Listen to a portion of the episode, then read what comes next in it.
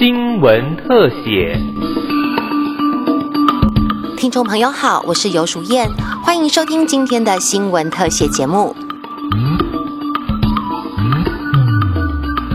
帕金森氏症是一种影响中枢神经系统的慢性神经退化疾病，症状随时间缓慢出现。早期最明显的是颤抖、肢体僵硬、运动功能减退，也可能有认知和行为问题。初期症状利用左多巴药物治疗。当药物治疗已经无法控制症状时，会开始考虑使用深脑刺激手术。然而，目前从美国进口的深脑刺激系统只能做到二十四小时无差别连续电刺激，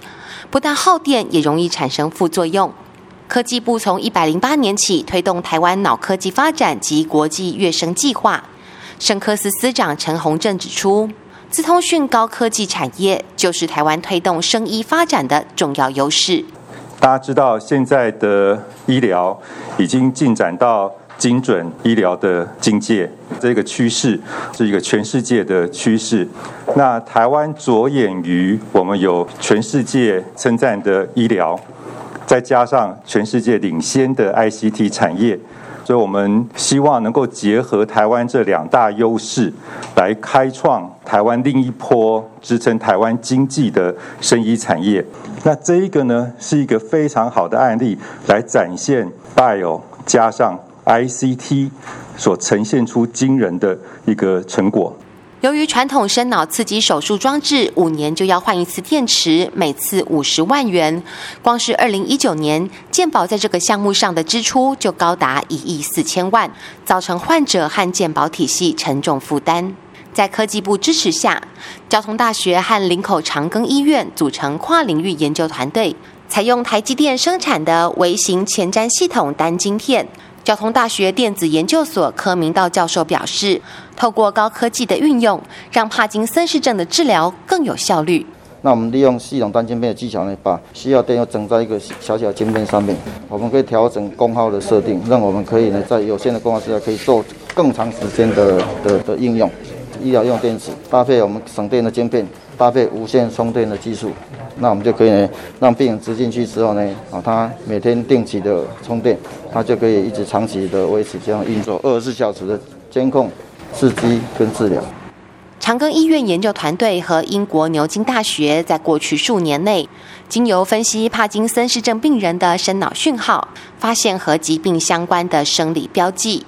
动作障碍科主治医师陈琼珠指出，只要透过这些特殊的生理标记指引下，就可以根据病人临床症状的不同，来决定进行电刺激的最佳时机。我们可以模拟，就是这个可视性那个刺激的这种方式来刺激。我们发现有三个很重要的发现，第一个就是说，病人他的临床的治疗效果比传统型大概还要好，大概可以提升大概三到四成左右。那第二个就是说，这种传统型的那个刺激容易引起一些副作用，比如说病人可能会造成他口齿不清，或是说过度刺激的时候，病人可能就是会有异动的情形。那这些情形在我们现在新型的这种可视性声部脑刺激上是几乎都是不会产生哈。最重要最重要的是，它非常省电。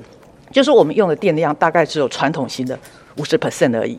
也就是说，我们用不到一半的电量，但是可以提升它治疗效果大概三到四成，而且它的呃副作用大幅减少。所以，这是我目前呃我们在人体实验上面所看到的。利用深脑讯号的生理标记作为回馈控制讯号，是新一代深脑刺激术的发展趋势。但目前国际间的研究。还是要透过像桌上型电脑体积大小的装置来测试。如果要让病人长时间佩戴，就势必要让相关装置微型化。而台湾独有的半导体优势，整合了多项电路功能，并将晶片体积缩减到比一粒米还要小。目前已经进入动物实验阶段，预计在今年底申请人体临床试验。目标设定在三到五年内推动商品化，为帕金森氏症患者带来福音，也让台湾以首创的前瞻技术领先全球生医产业。以上新闻特写由警广记者尤淑燕采访制作，谢谢您的收听，再会。